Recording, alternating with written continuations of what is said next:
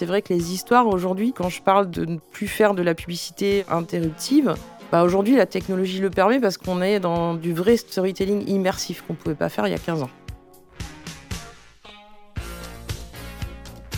Vous écoutez Say Say Say, le podcast du Brand Content, un programme produit par l'agence de création de contenu Cherry Moon pour la Brand Content Marketing Association France et diffusé par Newsbrand. Pour ce septième épisode, j'ai le grand plaisir d'être accueilli chez We Are Social par sa présidente, Sandrine Placereau. Née professionnellement il y a 20 ans sous la double bonne étoile d'un losange jaune, Renault sans le citer, et du digital, Sandrine Placereau est aujourd'hui à la tête d'une agence de plus de 120 personnes qu'elle a créée seule en France, voilà presque 10 ans, et qui produit même du contenu pour Bip Bip, la plateforme de streaming bien connue américaine. Entre-temps, des bouleversements majeurs dans le modèle de la communication des marques qui amènent depuis quelques années We Are Social, notre petit bassin du social media, au grand bain des campagnes intégrées. Quelles évolutions, révolutions ont jalonné ton chemin à la magicien d'Oz, Dorothy Sandrine? Ce sera ma première question. Euh, bah déjà, merci Gaëlle pour, euh, pour cette opportunité. C'est mon premier podcast, donc je suis ravie. Alors déjà, moi j'ai un parcours un peu atypique parce qu'avant We Social, je n'avais pas fait d'agence. Donc j'ai commencé euh, côté annonceur, notamment chez Renault. J'ai aussi fait du playtex, mais notamment chez Renault où j'ai fait beaucoup de métiers sauf de la communication, puisque je suis passé du merchandising au commercial côté, enfin sur le terrain. Euh, jusqu'à faire de la logistique euh, pour finir euh, au marketing produit. Et pourtant, en fait, du coup, avec du donc pas de communication et pourtant avec du recul, en fait, la communication ou en tout cas la publicité, ça faisait partie un peu de mes coups de cœur. J'ai grandi donc père militaire, donc rien à voir avec la communication, mais j'ai grandi, j'ai fait toute mon adolescence où tous les dimanches soirs j'étais dans ma chambre, euh, biberonnée par euh, Culture Pub de Christian Blachas, comme beaucoup à, l'époque. Voilà, à regarder, à être émerveillée par euh, toutes ces pubs suédoises complètement déglinguées, voilà, qui nous faisaient tant rêver. Après, la réalité, c'est que c'était une autre période. C'était une période où on se tapait pas 5000 euh, messages publicitaires par jour. Et donc, la publicité, elle était encore très belle parce qu'elle était euh, bah, moins interruptive, il y en avait moins. Euh, donc, c'est vrai qu'aujourd'hui, en fait, et c'est un peu ce qui a créé mon changement de parcours, c'est partant du constat que bah, aujourd'hui, pour émerger, en fait, alors que le temps de cerveau disponible est, amoindri, il faut quand même que la, publicité ou la communication, elle soit beaucoup plus qu'elle soit aussi intéressante qu'un film ou qu'une série dont on discute, euh, dont on parlait tout à l'heure, euh, dont on discute à, la pause café. Donc voilà, c'est c'est un peu euh, mon cheminement vers la, communication. Puis du coup, en 2005, en fait, j'ai découvert les blogs, j'ai ouvert un blog. Et je me suis dit qu'il y avait peut-être quelque chose à faire avec de la communication moins interruptive. Et voilà, c'est ma passion aujourd'hui depuis 15 ans. Et puis c'est mon métier depuis un peu plus de, de 11 ans chez, chez Social.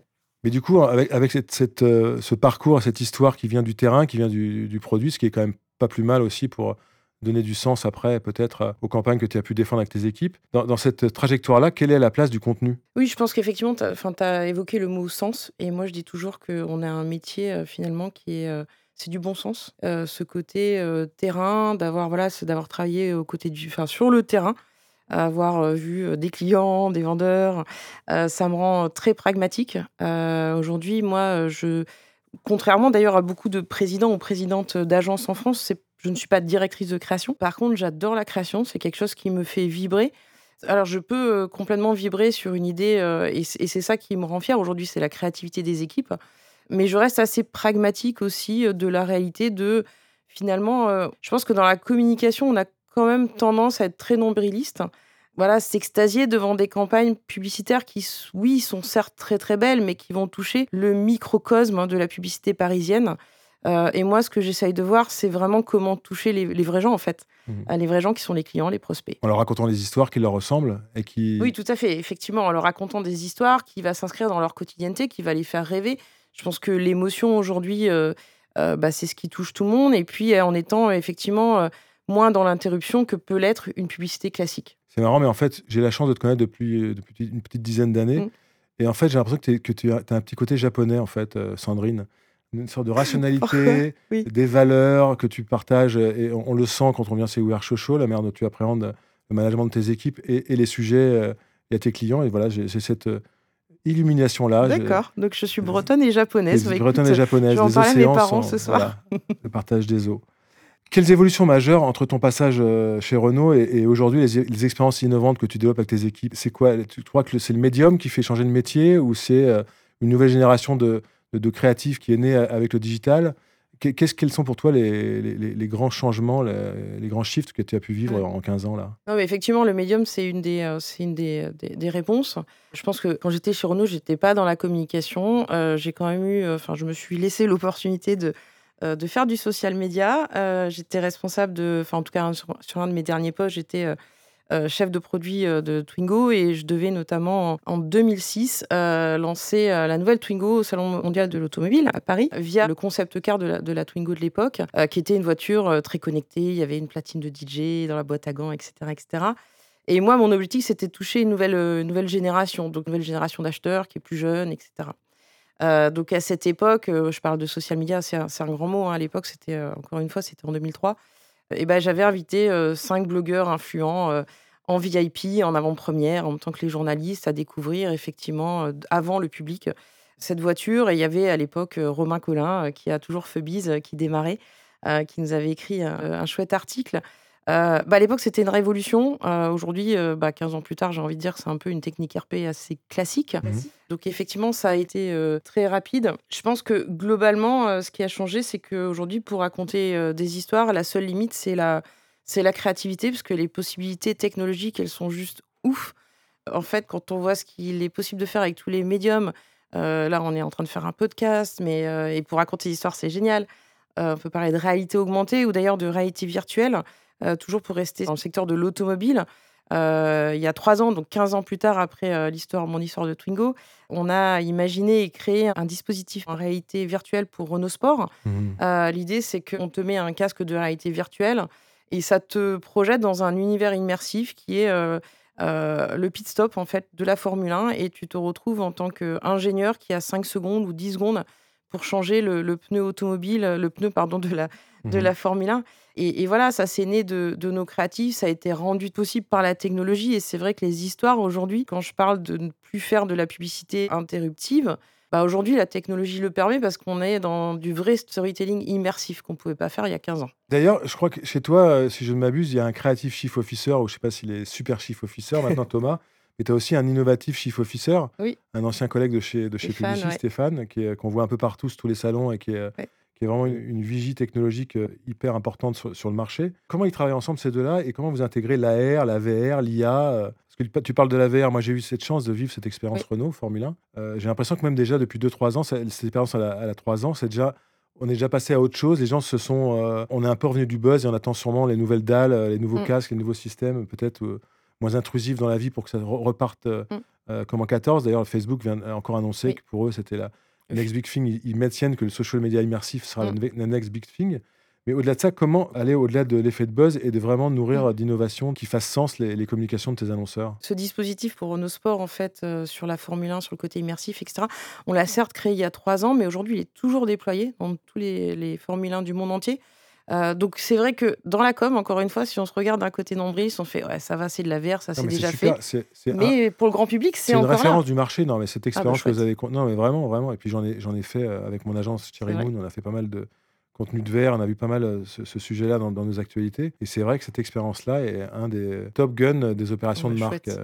voilà, avec l'opération aussi qu'avait fait Diesel. Oui, en son temps, qui, nous ont, qui nous ont marqué et qui faisait sens. Et voilà, donc donc, euh, effectivement, c'était pas péjoratif dans, dans, mon sens, mais dire que vous êtes, vous êtes à, la pointe euh, de la création et de l'intégration de l'innovation, il faut toujours se remettre en question. Et donc, euh, complètement. effectivement, comment on arrive à, tracer des lignes qui vont sur du long terme et pas sur juste les effets de buzz? Ouais, je pense que c'est un peu la, culture de l'agence. Moi, je dis toujours qu'il faut, un, se réinventer. sans citer d'agence, il y a des très belles agences qui étaient là il y a, il y a 15 ans, qui faisaient partie de mes benchmarks et aujourd'hui qui n'existent plus parce qu'en fait, ils sont tombés dans une routine. Après, effectivement, j'ai Stéphane qui est directeur de l'innovation pour faire une petite blague, hein, qui pour beaucoup passe sa vie dans la réalité virtuelle. Dans mes blagues à part, c'est vrai qu'il teste toutes les nouvelles technologies. C'est quelqu'un à qui on laisse la liberté comme un créatif. Depuis qu'il est là, donc il y a six ans, je pense qu'on dépense chaque année 2 à 3 en recherche et développement. Alors effectivement, la réalité virtuelle, par exemple, c'est quelque chose qu'on a sorti il y a trois ans, mais ça fait maintenant cinq ans qu'il est sur le sujet. Aujourd'hui, on est beaucoup sur la réalité augmentée, parce que c'est vrai que tout le monde s'est mis sur la réalité virtuelle. La réalité, c'est que la démocratisation, elle va passer par la réalité augmentée. Donc aujourd'hui, euh, voilà, toutes les plateformes permettent de faire des filtres, donc c'est le nouveau truc. Voilà, il y a la voix aussi.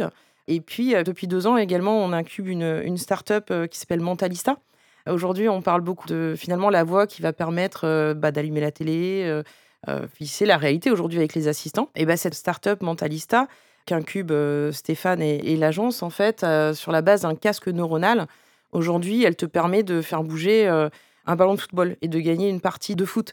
Donc voilà, c'est toujours investir les nouveaux, les nouveaux médiums et se dire, mais d'un point de vue c'est on regarde, on teste, et puis un jour il y aura la bonne idée, on se dira bah tiens, on va y, on va y appliquer cette technologie. À l'heure des gilets jaunes, et sans vouloir créer de, vraies fausses polémiques, mais est-ce que tu crois que cette course à l'innovation, c'est pas une chose qui n'est pas forcément non plus au cœur des préoccupations des gens, et que du coup dans nos métiers, effectivement, dans notre microcosme, on en perd l'essence, et que du coup l'innovation pour l'innovation, c'est pas une fin en soi? Alors complètement euh, d'accord. Nous, l'innovation pour l'innovation, c'est pas une fin en soi et c'est D'ailleurs, je pense pour ça qu'on est un peu différenciant sur le marché, c'est que moi, ce qui m'intéresse, c'est les gens, c'est les gens dans leur quotidienneté. Mon métier, en fait, c'est d'animer des communautés au nom de marques. Et donc, euh, si tu me demandes ce dont je suis fière, il y a bien sûr des dispositifs dont euh, Renault Sport fait partie. Mais ce que je fais au quotidien, en tout cas ce que mes équipes font au quotidien, c'est d'animer des communautés, euh, de répondre à leurs préoccupations, de répondre à des questions SAV. Mais effectivement, pour trouver une place, quand on est une marque dans la quotidienneté des gens, bah, c'est ce que je disais tout à l'heure, hein, il faut être aussi intéressant qu'une série et qu'un film. Euh, et donc, de temps en temps, il faut quand même créer de l'émotion. Et puis, il faut réussir à émerger, en fait. Et le temps de cerveau disponible aujourd'hui, il est très faible. Donc, c'est vrai que ce genre de campagne permet d'émerger. Comment Thomas travaille avec Stéphane, d'ailleurs? Alors, déjà, toutes les équipes de la direction de la création et de la direction de l'innovation sont sur le même étage, enfin, sept étages en l'occurrence. Et donc, c'est vrai que ça crée quand même une atmosphère très propice à la collaboration. Ensuite, ils vont faire des conférences ensemble. Ils sont allés à Arles sur de la photo. Voilà, donc euh, à la fois, il y en a un qui est euh, passionné de, de photos, l'autre qui va s'intéresser aux technologies. C'est comment est-ce qu'on amène euh, des profils qui sont pas forcément bah, dans la technologie, à s'intéresser à la technologie. Et bah, c'est finalement souvent, alors quelquefois Stéphane organise des hackathons. Tous les jeudis, on a une réunion où toute l'entreprise descend et on va présenter en fait le travail de chacun. Stéphane va euh, raconter euh, ce qu'il est possible de faire en lens, euh, ce qu'il est possible de faire justement en réalité virtuelle, etc. etc. Et, et, ça nourrit tout un chacun. Et on est vraiment dans la collaboration et c'est comme ça que ça nourrit les gens. C'est comme dans James Bond où M arrive avec un nouveau gadget à chaque début d'épisode et qui après est au cœur de l'intrigue. C'est une bonne référence puisque du coup dans, dans, le bureau de Stéphane que je te montrerai tout à l'heure, il y a une cinquantaine de casques euh, de réalité virtuelle, des choses comme ça. Et donc, euh, voilà, il, il, encourage les gens à venir tester. Euh, et quelquefois, on voit des gens qui, qui jouent tout seuls et on se demande qu'est-ce qu'ils font. Bah, ils jouent à un jeu de boxe en réalité virtuelle. Voilà. D'accord. Et ça les inspire pour leurs prochaines idées. Tu, tu crois que cette taille-là, c'est effectivement, je me rappelle t'avoir connu, vous étiez une petite vingtaine. Aujourd'hui, vous mm. êtes 120, comme tu disais tout à l'heure. Je crois que tu avais démarré à deux ou trois chez OMG. Oui, OMG, ouais, que je soulevais les bureaux. Tu crois que ce modèle-là explique aussi la manière différente que vous avez de travailler sur le marché? Côté taille humaine? Ouais, je pense que. Culture anglo-saxonne, peut-être derrière, que, dont tu avais hérité, parce que oui. ce show, il faut le rappeler, a été créé en Angleterre. À Londres, tout à fait. Il a été racheté euh, par un, groupe, chinois, il y a quelques années. Tout à fait. Oui, alors déjà, la taille humaine, ça aide. Hein. Je pense que quand on est sans, c'est beaucoup plus facile, euh, effectivement, à être dans la pure transfo, dans la digitale, dans la quotidienneté. Donc ça aide, c'est beaucoup plus simple que quand on est 20 000, c'est sûr. Euh, mais la culture, il fait beaucoup. On a vraiment une culture de l'humain. Ça peut paraître bête, hein, mais on a, des, on a des valeurs. Euh, je pense qu'on recrute beaucoup les gens par passion plutôt que par CV. Moi, je pense que le parcours académique, c'est bien. Les passions, c'est beaucoup plus intéressant. On est dans un monde euh, extrêmement complexe qui change tous les jours. Et donc, euh, juste avoir un CV, c'est pas très intéressant demain. sauf si tu es financier, auquel cas, je veux bien que tu saches manier les chiffres. Donc, on a des gens, on a des gens passionnés. On a des gens qu'on encourage à toujours euh, challenger. Cet été, on a gagné euh, deux Cal Lions euh, avec une campagne pour WWF qui était sur, sur, Fortnite, un jeu vidéo. Et, l'idée de cette campagne, c'est Fortnite pour gagner, il faut utiliser les ressources naturelles et, tout tabasser, tout casser, et les arbres, etc. etc. Et donc, pour éduquer les, les, jeunes générations sur l'écologie, en fait, on a challengé les gens à jouer à Fortnite sans utiliser les ressources naturelles. Alors, pourquoi j'utilise cet exemple? Euh, franchement, moi, je vois Fortnite, je vois mes neveux euh, de 8 et 12 ans qui y jouent, mais c'est pas ma quotidienneté et je ne connais pas les usages. Et pourtant, il y a 500 mmh millions de gens qui y jouent. C'est devenu le nouveau réseau social. Moi, j'ai deux jeunes gens qui sont venus voir en disant Sandrine, on a idée canon. Et j'ai dit, mais go, en fait, on est, mmh. dans un, on est dans une culture qui encourage l'entrepreneuriat. Tu as une bonne idée, bah vas-y, tu la, tu la pousses. Pour rebondir sur Cannes dont tu, dont tu parlais, je crois que c'était au jury cette année. Tout à fait. C'est ça? Quelle, euh, campagne t'ont plus marqué autour du contenu, des campagnes de contenu Plusieurs. Alors déjà, c'était une expérience que je recommande à tout, à, Mhm. tout le monde. hein. On n'a jamais le temps de passer une semaine dans une salle noire à regarder, je sais plus, je crois que c'est 3000 campagnes. donc c'est très rapidement, on commence à voir émerger des tendances. Il y en a deux qui me viennent spontanément, même s'il y en avait beaucoup plus. La première, c'est Ubisoft, My Life as an NPC. Donc pareil, je trouve ça brillantissime. Moi, je suis pas culture jeux vidéo, mais je m'intéresse parce que ça fait partie de nos métiers. Mhm. My Life as an NPC, c'est concrètement euh, jeu vidéo Assassin's Creed, ce qui existe depuis des années. Et puis effectivement, comme dans n'importe quel film, il y a des figurants. Bah, dans un jeu vidéo, il y a des figurants qui sont s'appellent les non-playing characters. Et donc, bah, cette agence a eu l'idée en fait de leur donner vie sur les réseaux sociaux. Et on voit ces non-playing characters qui font des mèmes, qui qui clonent un peu les filtres sur les réseaux sociaux. Voilà, c'est hyper divertissant et tu dis putain, mais c'est tellement intelligent. Pourquoi personne n'avait pensé avant? Donc ça, c'est la première. Et puis une deuxième qui est assez brillantissime et qui est, qui est une campagne sociale slash à vision intégrée qui est Don't Be a Follower de Diesel. Voilà, aujourd'hui, il y a une tendance, et ça fait des années d'ailleurs qu'il y a une tendance de l'influence, et, et d'ailleurs, moi, j'y crois absolument. On a un département dédié à ça, mais, mais je trouve ça extrêmement intéressant que Diesel en a fait sa plateforme de marque en disant à ses prospects et ses clients mais arrête d'être un enfin ne sois pas un influenceur en fait c'est pardon c'est a follower ne sois pas un influenceur parce que regarde ils n'ont pas le temps de manger ils prennent des, photos de leur bouffe ils n'ont pas le temps de parler à des gens en soirée, ils se prennent ils sont pris en selfie tout le temps. Et donc, sois toi-même et ne sois pas un, un follower. Et c'est toute leur plateforme de marque et je trouve ça intéressant. D'accord. C'est intéressant parce que dans les deux cas que tu as sortis de Cannes, Sandrine, c'est deux cas où on parle d'un type d'audience présent sur un médium particulier. Mm. Tu crois qu'aujourd'hui, pour, pour être audible pour un annonceur, il faut aller jusqu'où? Il faut partir de quel principe? Et comment on peut juger à la fin que la campagne est vraiment réussie? Déjà, ces campagnes-là, euh, Cannes, c'était il y a cinq mois, tu t'en souviens encore, donc euh, il y a le côté euh, inoubliable. Mais mm. au-delà de ça, pour toi, c'est quoi les marqueurs de, succès d'une campagne et les, points de départ d'une campagne réussie quand tu la crées avant de la proposer à l'annonceur bah, Je pense qu'il faut premièrement qu'elle s'inscrive dans la culture. Dans la culture. Alors aujourd'hui, il y, a, plein de cultures, il y a des sous-cultures. Euh, mais effectivement, euh, Ubisoft, euh, bah voilà, c'est un croisement, enfin, My Life as an NPC, c'est un croisement entre cette culture du gaming et puis la culture des réseaux sociaux. Donc voilà, on croise deux choses qui sont des vraies tendances et, et voilà, ça cartonne. Et puis, et puis Diesel, voilà, une forte marque aussi. Et puis, puis on, on croise ça à, à, cette culture qui devient même une moquerie parce qu'effectivement, les influenceurs sont, voilà, on s'en moque aussi. Et donc, donc forcément, ça cartonne parce que ça fait écho.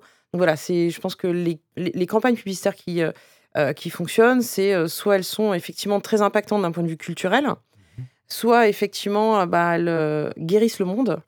Euh, bon, bah, c'est celles qu'on voit à Cannes et qui sont pas vraiment dans la réalité. Et puis après, il y a aussi euh, le côté émotion. Euh, quand, quand j'étais en train de préparer ce podcast, je me suis dit, bon, aujourd'hui, c'est quoi le brand content? Et dans le passé, je, je m'étais toujours dit, le brand content, c'est finalement en opposition à la publicité traditionnelle qui était dans l'interruption. Et, et, je pense que... Ce qui n'est pas forcément aussi simple que ça, je crois. C'est peut-être pas aussi simple. Non, je me dis, je ne me pose pas la question en ce moment. Je, je, donne des cours à Sub de Pub en, en travaillant sur l'historique du brand content. Je me dis que les campagnes Seguela, Jean-Paul Good, Grace Jones des années 80, euh, ah, voilà. c'était du brand content en fait. Ah, c'est extrêmement compliqué. Je me suis aussi posé sur le sujet, donc je me suis dit bon, ok, si on simplifie, c'est le brand content, il est à l'opposé de la publicité. Si on simplifie. Et puis je me suis dit bah du coup, euh, quelle campagne m'a marqué? Orcan Lions euh, Parce que peut-être, enfin je l'ai pas eu dans ma catégorie en tout cas. Et il y en a une effectivement qui, pour moi, une campagne publicitaire qui euh, qui crée de l'émotion et qui est hyper impactante. Et bon, c'est le cas pour tout le monde l'a adoré cette campagne, mais c'est l'amour d'Intermarché par romance. Et finalement, c'est tellement une belle histoire. On le regarde, on le re-regarde. C'est quasi, quasiment un mini-film. Euh, film dans le sens euh, film cinématographique. Et donc voilà, ça peut être aussi ça. Ça peut être l'émotion qu'un spot publicitaire transmet qui fait que bah, l'impact sera tel que, effectivement, derrière, après, il y a des études qui vont pouvoir prouver si ça a impacté les ventes ou pas. Mais euh, voilà, pour moi, c'est ça. C'est intéressant ce que tu racontes là sur la campagne Intermarché. Euh, moi, j'aurais quelques commentaires à faire là-dessus, mais euh, je ne les ferai pas là. Mais je trouve que euh, je crois que c'est Intermarché ou un de nos concurrents qui vient d'annoncer qu'ils vont changer la composition de 500 ou 600 produits pour coller à Yuka, pour, pour effectivement être dans les, dans les canons de, de, produits qui ne sont pas mauvais pour la santé, euh, tout simplement.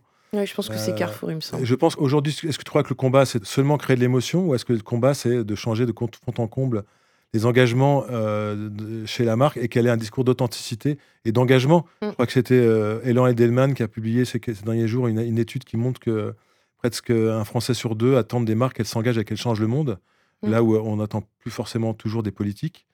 Est-ce que tu crois qu'une agence comme la tienne a aussi un, rôle à jouer pour aider les annonceurs à être à s'engager dans des, dans des combats qui fassent sens et qui vont aller for le for good oui, et, et pas s'arrêter au côté, effectivement, à l'émotion gratuite, euh, qui, est toujours un bon moment passé devant son écran. Mais... Oui, tout à fait. Je parlais des Alliance, où effectivement, il y avait une des euh, catégories des campagnes primées qui étaient les campagnes qui guérissaient le monde. Alors, effectivement, quand je dis euh, si toutes les campagnes du monde entier étaient sur cette thématique-là, bah, le monde irait peut-être mieux. Mais il y a une attente, en tout cas, des audiences là-dessus. Mais il y a une attente. Et, et la réalité, c'est qu'effectivement, aujourd'hui, c'est certainement des marques, quand on voit Nike qui fait sa campagne avec Capernic, et qui est prêt à avoir euh, perdre des ventes, euh, perdre des ventes chez les, amoureux de Trump. Et, voilà. Et ça, c'est euh, effectivement, c'est des marques comme Nike. Et je pense que c'est les marques dans le futur qui vont pouvoir, qui vont pouvoir porter ce message parce qu'aujourd'hui, les gouvernements, bah, c'est trop complexe. Enfin, c'est politique. donc oui, est-ce que des agences comme nous ont, un rôle à jouer? Enfin, certainement. Il y a quelques années, on avait fait une campagne contre le génocide au Burundi. Puis récemment, on s'est engagé. Enfin, depuis deux ans, on collabore avec WWF. Et c'est aussi ce que les jeunes générations demandent. Enfin, moi, j'en ai 120 qui ont certainement, euh, en tout cas 110 qui ont moins de, 30 ans, et ça fait partie de leurs préoccupations quotidiennes. Après, l'équation, elle, est complexe, c'est-à-dire de se dire euh, quelle est l'élasticité prix que les gens sont prêts à payer pour avoir mmh des produits euh, bah, qui sont euh, authentiques, qui sont euh, neutres en carbone. Et ça, c'est complexe pour un annonceur aujourd'hui. Mais il va mmh. falloir y aller de toute façon. Comme Carrefour avec sa campagne sur les, graines interdites, par exemple, qui a fait un combat qui a mené jusqu'à l'Union européenne. Jusqu'à l'Union européenne, tout à fait. Moi, je me posais la question, il y a 10-20 ans, on parle encore le branded entertainment, c'est-à-dire mmh. qu'effectivement, s'associer à Rihanna ou à David Guetta ou à ou au nouveau James Bond. Mais est-ce que du coup, tout à fait. mais est-ce que du coup, le combat aujourd'hui, ce serait pas aussi de monter des agences qui fassent du brand for good et au lieu d'avoir des Guetta ou des euh, Daniel Craig en porte ambassadeur de la marque, d'avoir des gens qui s'engagent et qui soient des moteurs de l'évolution de la marque. Alors effectivement, ça, change le paradigme de nos métiers, de nos approches, mais quand on parle de contenu, qu'on envoie à des audiences qui attendent de nous, euh, d'attendre des marques qu'on défend de, l'engagement et de l'authenticité, je me dis qu'il y a peut-être des choses à, creuser sur ces terrains-là aussi, au-delà du non-profit. quoi. Oui, et d'ailleurs, euh, enfin complètement, et je pense que de toute façon, nos métiers, tout comme le métier de nos annonceurs, vont radicalement changer. Enfin, tu citais euh, l'industrie euh, de la grande euh, distribution.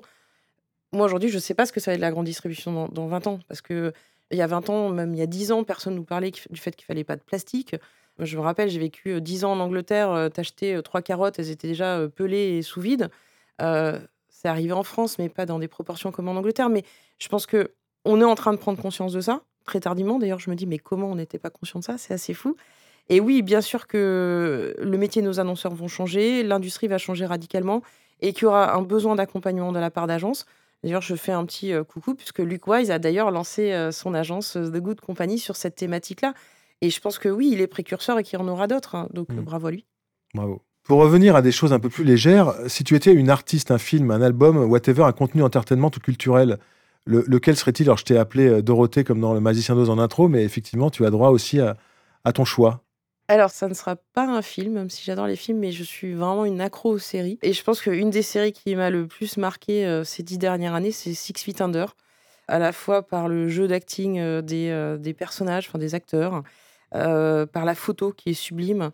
voilà la justesse des, scénarios à la fois cinglants et, touchants. C'est un peu ma marotte depuis, depuis trois épisodes, après avoir pris les réflexions de Christiane Delarue, de dire qu'il n'y avait eu aucune femme chez, Say Say Say avant son intervention.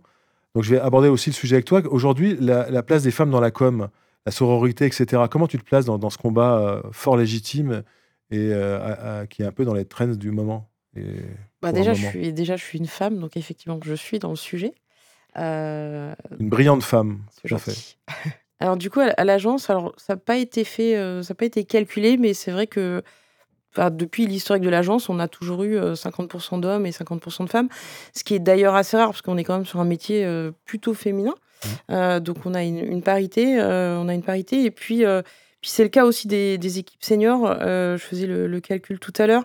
On a 17 mini, mini entreprises dans l'agence entre les différents départements, donc que ça soit le planning, euh, la social intelligence, la créa, l'innovation, etc.